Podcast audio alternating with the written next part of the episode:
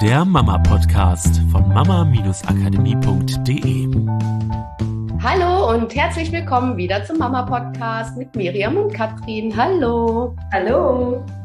Hallo, heute haben wir ähm, welches Thema, Miriam? Magst du das sagen?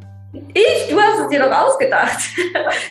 Gefühle entstehen in dir, wurde mir kommuniziert, ist heute das Thema. Weil wenn du weißt, dass Gefühle in dir entstehen und dass keiner das Gefühl in dich hineinpacken kann, hat das einmal die eine Seite, dass du es auch für dich verändern kannst, wenn du mal ein Scheißgefühl hast. Und auf der anderen Seite kannst du auch Gefühle nicht in andere Menschen hineinpacken, weil sie in anderen Menschen entstehen. Sprich nicht in dein Kind und nicht in deinen Partner, nicht in deinen Nachbarn, nicht in deinen Arbeitskollegen, nicht in deine Eltern oder Schwiegereltern oder in wen auch immer, Schwester, Bruder oder ähnliches. Hat was mit Eigenverantwortung zu tun. Du übernimmst die Verantwortung für deine Gefühle und lässt die Verantwortung für die Gefühle der anderen auch bei den anderen. Und warum erleben wir es dann so anders? Weil das, also ich glaube, in der Theorie können uns die meisten wahrscheinlich folgen. Und in der Praxis wette ich mit dir, dass der Großteil es auf der einen Seite einmal so erlebt, dass das Verhalten von anderen oder Worte schon sehr direkt, sehr schnell Gefühle in ihnen auslöst, wo sie nicht das Gefühl haben, das kontrollieren zu können. Und gleichzeitig aber auch der andere Part, dass das, was sie selber tun, dass sie den Vorwurf von anderen vielleicht kriegen oder also Vorwurf oder Freude, je nachdem, was für ein Gefühl es ist, dass äh, ihr Verhalten direkt mit dem Gefühl des anderen zu tun hat. Ich habe da ja eine These. Meine These ist, dass wir ja alle so ziemlich so aufgewachsen sind, dass wir ganz oft auch schon in unserer Kindheit gehört haben, ich ärgere mich, weil du das und das gemacht hast. Ähm, ich bin traurig, weil äh, du, du sowas Doofes zu mir gesagt hast. Ähm, was gibt's da noch? Also all solche Sachen, wo jemand anders die Verantwortung für sein eigenes Gefühl abgegeben hat. Einmal, um dich vielleicht damals, als du Kind warst, zu erziehen. Oder damit du dich beruhigst als Kind. Oder ähm, weil die Person wusste sich halt selber nicht zu, anders zu helfen. Also konnte die Eigenverantwortung in dem Moment nicht übernehmen. Ja, ähm, glaube ich auch. Und auch, ähm, ich würde noch so weit gehen, sogar nicht nur in Form von diese Sätze, die gesagt wurden, sondern auch das Unbewusste. Ja, wenn du als Kind damals vielleicht einen Wutanfall hattest oder traurig warst und deine Eltern oder andere, also wer auch immer Lehrer, Erzieher oder sowas reagiert haben mit aus diesem inneren Druck, wie kriege ich mein Kind jetzt so schnell wie möglich wieder fröhlich, weil es selber, und das kannst du für dich ja auch prüfen, ne? wie leicht ist es für dich, den Wutanfall deines Kindes auszuhalten? Spürst du da irgendwann ab einer bestimmten Zeitanzahl, sage ich mal, diesen inneren Druck von, dass du fast das Gefühl hast, dass du jetzt diese Ruhe brauchst, weil du selber sonst in dir nicht mehr ruhig bleiben kannst. Und wenn wir natürlich auch das, ne, in, also wenn wir als Kind durch Gefühle gehen und merken, dass unsere krassen Gefühle auch unsere Eltern mit nervös macht, die dann anfangen zu meckern, weil wir wütend sind oder sowas, dann ist es ja nicht nur ein durch Sätze kommuniziert, sondern auch ein direktes Erleben. Genau, das ist wieder das, was wir in der letzten Podcast-Folge hatten mit Kinder zweifeln nicht an ihren Eltern, sondern sie zweifeln an sich. Ja, also sie gucken immer, äh, was habe ich gemacht oder habe ich etwas gemacht, dass meine Mutter jetzt wütend ist oder traurig ist oder wie auch immer wenn man anfängt, diese Bedeutungen sozusagen zu geben, beziehungsweise selber anfängt, diese Verantwortung abzugeben. Das ist etwas, was wir ja selber oft in der Kindheit erlebt haben. Und deswegen für mich ist ja immer das Wichtigste, sich die Sachen bewusst zu machen, weil erst wenn du sie dir bewusst machst, wie du tickst, wie du dich verhältst, wie du Verantwortung abgibst, in dem Moment, wo dir das bewusst wird, kannst du anfangen, die Schritte zu gehen, das zu verändern.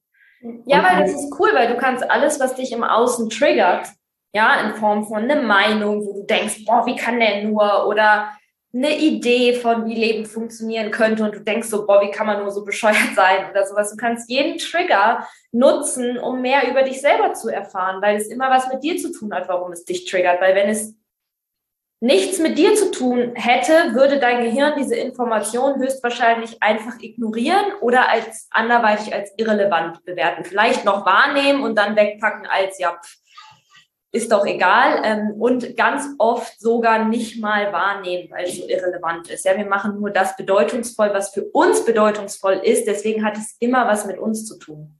Und so wie Miriam schon sagt, wir geben die Bedeutung.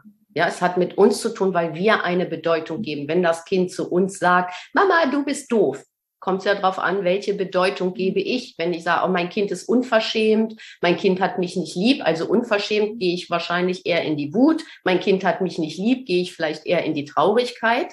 Aber ich mache das Gefühl durch genau diese Bewertung, durch diese Bedeutung, die ich gebe, selber in mir. Und natürlich, es hat mit mir zu tun, unbewusster Prozess. Da kommt so ein Trigger vorbei. Ich mache mir das nicht bewusst. Ist was von ganz früher, weil das hat mal jemand zu mir gesagt. Und da bin ich total traurig oder total wütend geworden. Okay, Unterbewusstsein sagt, super, die Schleife gehe ich. Also werde ich traurig oder wütend. Hm. Ja, und was ich so cool finde, ist, also ich glaube, zusätzlich mit diesem dass wir vielleicht mal gekauft haben, dass unsere Gefühle abhängig sind von dem Verhalten von anderen, haben wir auch gekauft, dass das vollkommen normal ist. Weil ganz ehrlich, wie viele Menschen kennen wir, die ihr Leben so leben, dass sie immer in sich, in der Liebe, in, ach, ihr könnt sagen, was ihr wollt, ich bin einfach äh, glücklich und happy, ähm, durch die Gegend laufen, die uns quasi diese andere Seite auch gezeigt hätten. Ähm, und also in dem Moment, wo du, wo dir bewusst wird, dass es nur etwas ist, was du mal gelernt hast und was wir höchstwahrscheinlich sogar gesellschaftlich gekauft haben als normal, einfach nur, weil es halt das ist, was wir um uns überall gesehen haben.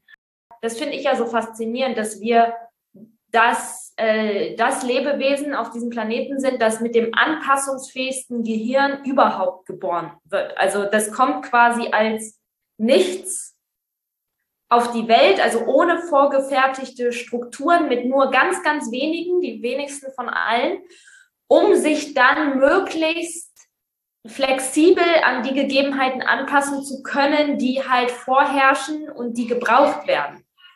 Und das finde ich so cool, dass es halt nur eine Anpassung ist an das Umfeld, was wir damals hatten. Und da wir auch wissen, dass Gehirn immer lernt, sich immer verändern kann, ist es einfach nur was, was wir wieder verlernen können.